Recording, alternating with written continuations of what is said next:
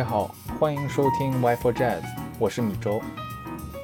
今天是二零二零年的四月二十三日，Y for Jazz 的第二期。Y for Jazz 是 Y for 旗下一档关于近现代爵士乐的音频播客。我们主张爵士不应该只是一种音乐类型，它更为当代都市生活提供了一种可以参考的可能性。我们的口号是即兴即合理。今天想要介绍的音乐家名字叫做 Michelle Patriciani。Michelle Patriciani，一九六二年十二月二十八日出生于法国的南部一个叫做 Orange 的地方。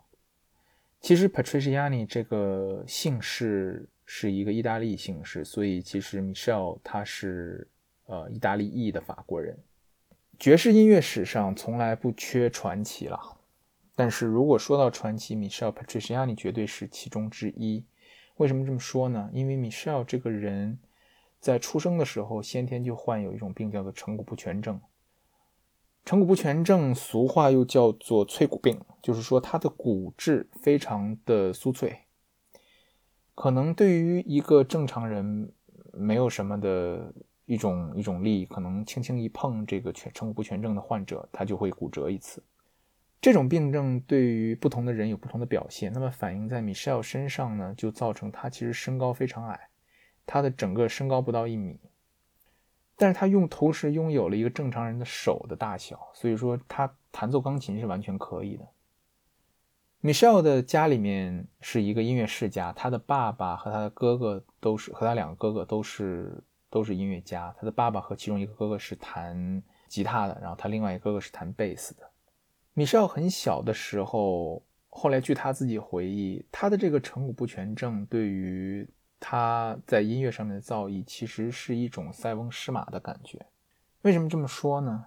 因为这个病造就了他，其实很多东西，很多时候，呃，行动是很不方便的。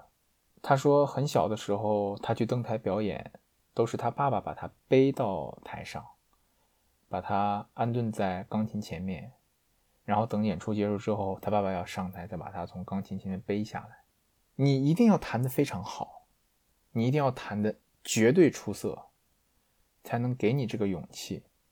作为一个音乐家登台表演的时候是被人背上来的，大家可以想象一下那种感觉。米歇尔小的时候，在其他的男孩子都跑来跑去、上蹿下跳的玩的时候，因为他的这个病，所以他不得不坐在家里。为了缓解这个无聊，他只好弹钢琴。所以说，我们讲说这个病其实对于他来讲，他自己后来也回忆，其实是塞翁失马焉知非福，也某种程度上造就了他后面的钢琴上面的成就。和所有音乐家一样，在那个年代，如果你想成名，你想见更大的世界，你就必须要去大城市。所以，Michelle 后面去了巴黎。Michelle 在刚到巴黎的时候，其实也并不是一个很有名的音乐家。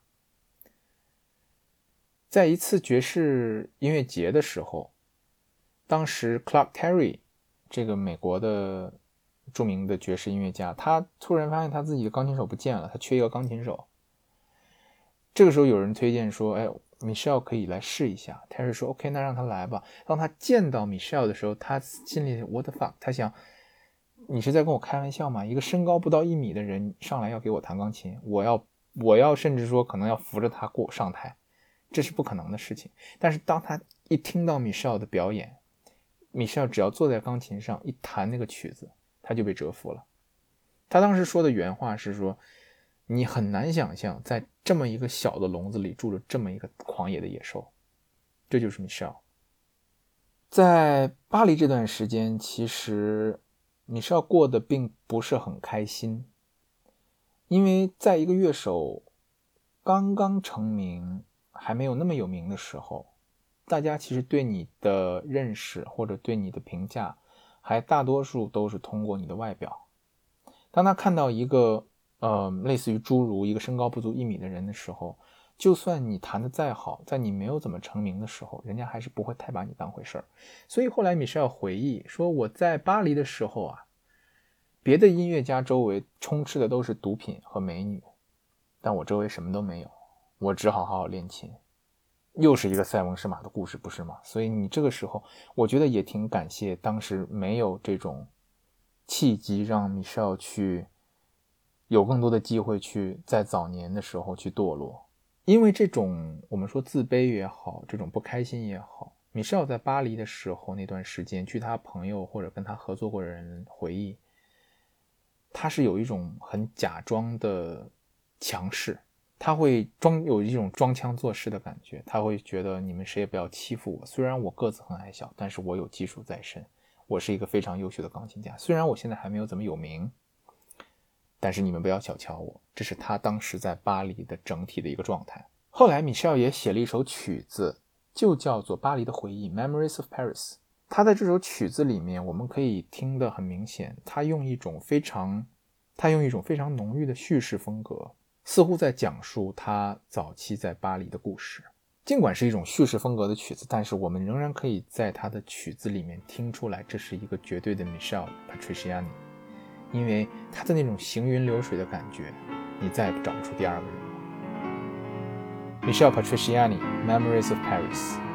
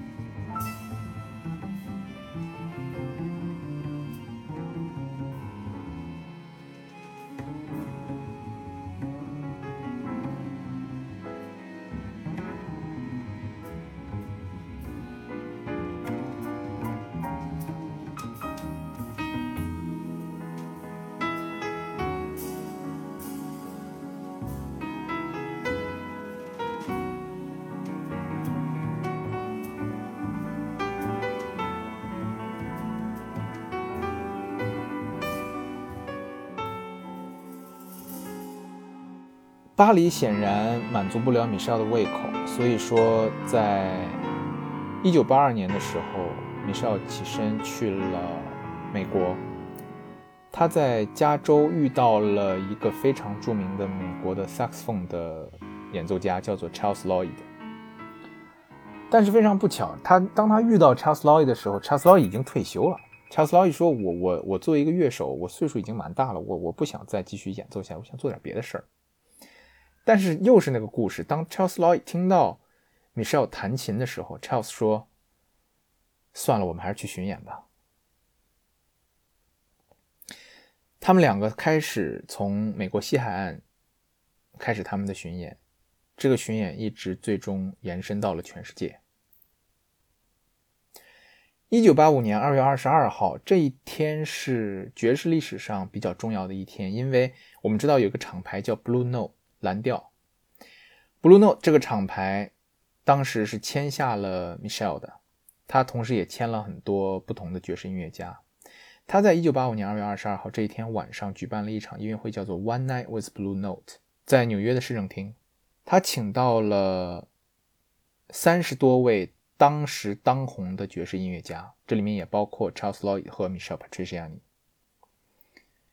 那天晚上非常戏剧性也非常感人的一面是，当 Michelle 和呃 Charles Lloyd 要同台一起上场的时候，Michelle 是被 Charles 抱上台的，因为 Michelle 平时他成年之后，他平时都是拄拐杖上台。但是那天晚上，他是戴着一个圆顶礼帽，穿着一个小号的燕尾服，然后他是被米歇呃，他是被 Charles 抱上台的。据当时的很多人回忆说，看了那幕其实非常感动，因为你能感受到 Michelle 对 Patriciani 的那种感情，你能感受到他对 Michelle 的那种尊敬，尽管他是一个。啊，我们说残疾人也好，或者说他可能有一些这个呃疾病也好，但是在音乐上，他是一个巨人。米歇尔对自己的要求是非常严格的，尤其是在技术上面。这也是为什么他能够成为虽然身患疾病，虽然他的手总是疼，他的胳膊总是痛，但是他仍然会成为他那一代最成功的爵士钢琴演奏家之一。他曾经说过：“说我相信一个钢琴家。”如果不能凭一己之力独自完成整场演奏会的话，如果他必须要借助乐队才能完成一些东西，那他就不是一个真正的音乐家。他在一九九三年的时候停掉了，那一年停掉了他当年的所有跟乐队的巡演，潜心钻研他自己的技术，录制了一些他自己 solo 的歌曲。回来之后他会发现，OK，当你真正做了一个非常好的 solo 的演奏家的时候。跟乐队在一起玩，那简直是他自己形容是小菜一碟。一首非常有代表性的 Michelle Patriciani 的独奏曲子叫做《One Hundred Hearts》。这首曲子里面比较有特点的一个东西，呃，我其实想跟大家说的是叫做 mumbling。mumbling 就是这种呓语也好，或者你说它是那种，嗯。嘴里面不断的这种叨叨叨的这种说，不知在说什么也好，是是这样一种状态。那为什么你你在爵士里面会有会有 mumbling 这种这种状态？其实很多时候你会听到在现场也好，或者说在听一些呃正常的录音或正式的录音也好，你总会听到在正常的这个旋律背后，总会有一些人声在跟着哼唱，或者在呃叹气，或者在。在使劲儿那种感觉，你可以听到的，这就是爵士一个非常迷人的地方，也是我所谓的，就是觉得爵士其实它是一种状态，它并不是一个音乐本身，它本身是一种状态，反映的是当时一种心情，一种乐手当下的感受，你听的也是这个东西。所以在 One Hundred Hearts 里面，你可以听到 Michelle 边弹边读谱，你可以听到 Michelle 边弹边哼唱。边弹边打节奏，你后面可以听到他在喘气，你可以感受到他在弹爬音的时候那种吃力的感觉。在这首曲子差不多八分钟左右的时候，他他居然跟着旋律吹起了口哨。这个时候的 Michelle，尽管他身体上有残疾，但是他已经是一个非常非常成功、非常非常有名的爵士钢琴家了。在他那个时代，所有人都知道他，所有人都尊敬他，所以尽管身体上有残疾，他的自信心是爆棚的。在这首曲子里面，《One Hundred Hearts》，你听到的是一个自信满满的小个子 Michelle Patriciani。Michelle Patriciani, 100 Hearts.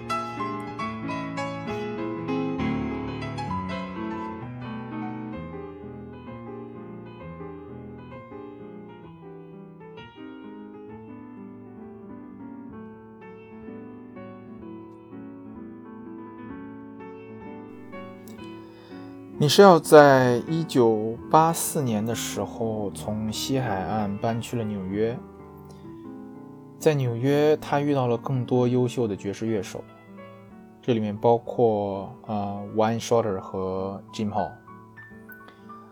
Jim Hall 呢，是我们后面会多次谈到他，他实在是那个时代太伟大的一个爵士的吉他手了，所以后面会单独谈到。One Shorter 作为一个萨克斯风的演奏家，他跟 Michelle 私人的关系非常好。Michelle 和呃 One Shorter 加上 Jim Hall，他们三个人在一起录制过一张专辑，叫做《Power of Three》，三个人的力量。One Shorter 在这次合作之后给 Michelle 的评价是一个相当积极、相当高的一个评价。他跟对外他宣称，他说。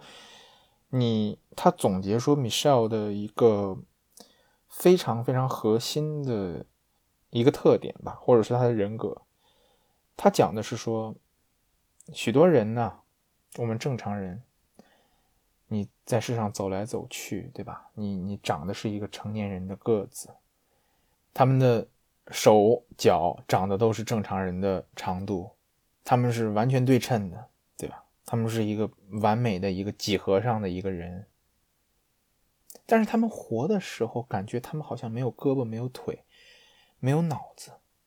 他们经常去抱怨自己的生活。他说：“我从来没有听到过 Michelle 抱怨关于他自己的生活。Michelle 从来没有在看着镜子抱怨他自己为什么长成这样。他只是去做、去弹、去演奏。”甚至比一个正常人演奏的还要好。他不光是自己演奏的好，同时通过他的音乐给许多人许多不同的感受。一些很多人其实是通过他的音乐受到了鼓舞的。所以说，这个是他的好，Michelle 的好朋友 One Shorter 这个萨克斯风演奏家对于 Michelle 一个非常好的一个啊总结。Beautiful Love, Michelle Patriciani, Jim Hall, One Shorter。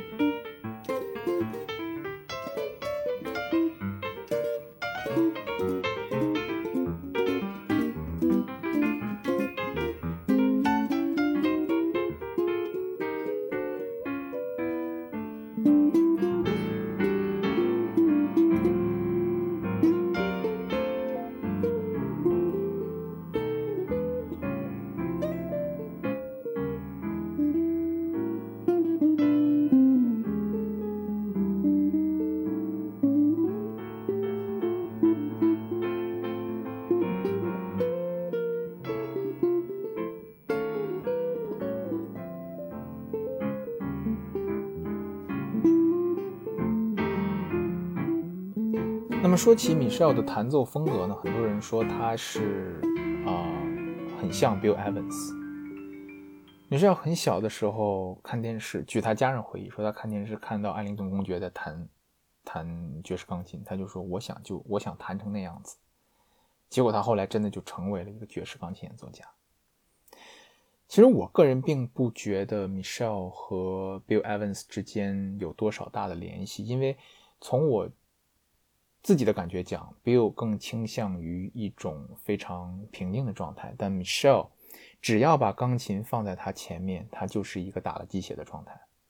他的那种行云流水，加上他自己本身技术非常强，所以尤其在在他跟这个乐队合作的时候，你会有的时候明显感觉到有一些嫌弃的感觉。Michelle Patriciani，Night and Day。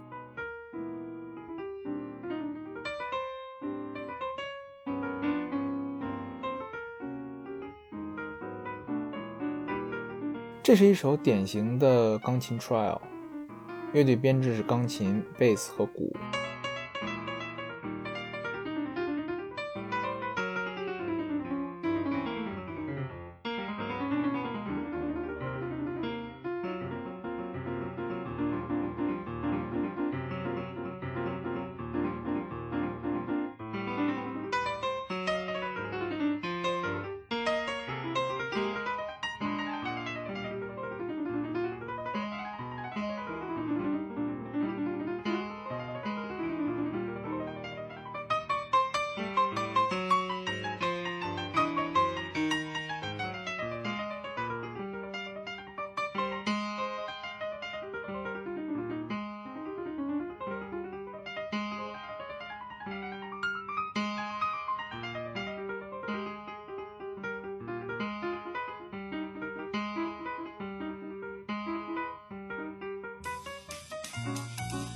Intro 结束的时候，你是要开始放飞，感觉仿佛整个乐队在前面拖了他的后腿，但他其实确实在生活中无法跑动的那个人。这里你可以感受到米少那种行云流水的感觉，尽管他的胳膊的疼痛，但他仍然可以弹奏这些。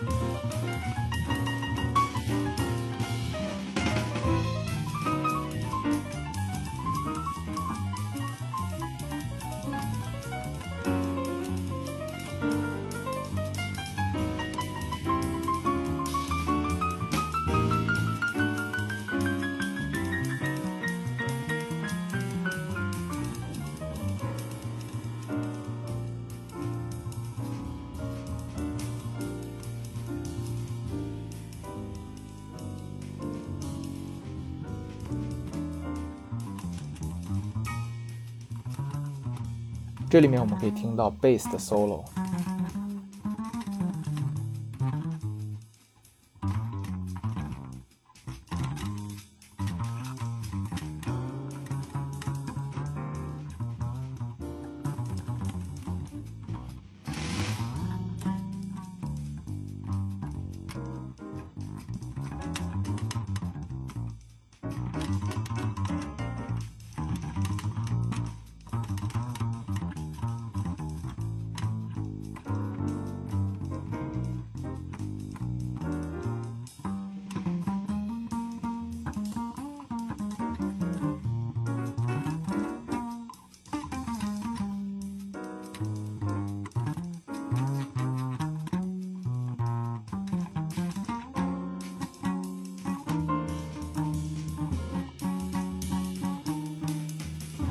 贝斯 solo 结束，钢琴逐渐接手，开始串场。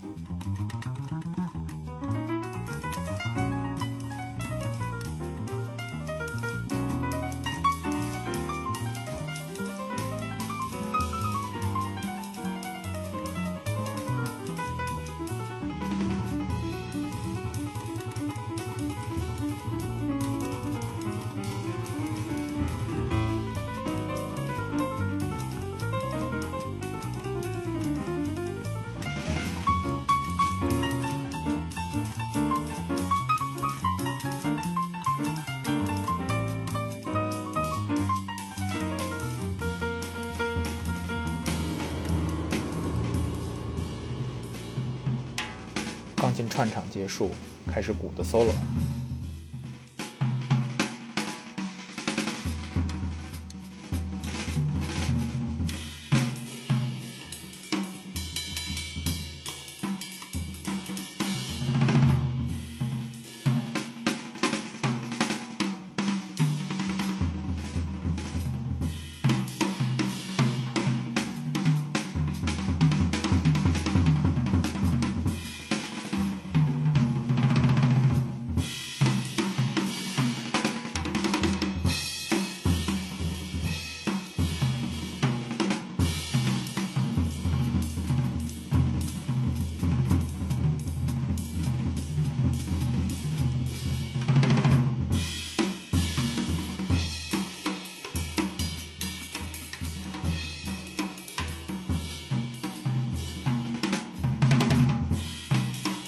鼓的 solo 结束，回到主旋律。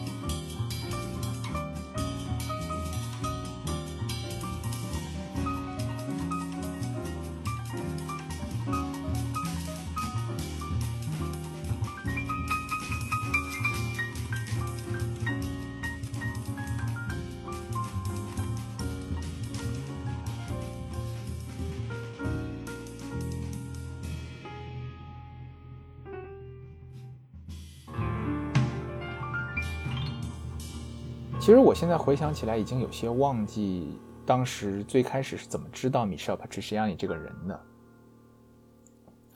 但是我能够清晰的记得，他有一首曲子给我的感觉是胜过其他所有 Michelle 的音乐。这首曲子名字叫做 September Second，九月二号。我还非常清楚的记得，当时可能是某种机缘巧合吧，可能是呃歌曲的这种电台啊，或者是这种。就是歌单啊什么的，我在听这个其他的音乐，然后上面一首音乐结束了，突然之间这首 September Second 蹦出来，从第一个音符开始，我就感受到 Michelle 那双那双手有力的砸着键盘，然后这样砸的感觉一直砸到了整个曲子结束。那个时候我还不知道 Michelle 是一个残疾人，我还不知道他的身高没有一米。即便是这样，我觉得作为一个正常的人来讲，当他去弹奏这样一个 September Second 这样一首曲子的时候，都是一个非常让人难忘的感觉。何况 Michelle 是一个残疾人，他在赢得声望之后变得非常的有自信，也非常的乐观。他曾经跟媒体说：“他说，我觉得我可以活到七十三岁，我可以有很多的女人，很多的钱啊！我真希望那样。” Michelle 一九九九年的一月六号在纽约去世，他死于成骨不全症引发的肺部的并发症。米歇尔去世之后呢，他的遗体被运回到巴黎，运回到他的祖国，葬在了著名的 Le Père Lachaise 拉雪兹神父公墓。米歇尔的墓距离肖邦的墓只有一步之遥。今天的节目就到这里。Michelle Patriciani，September second，祝大家晚安。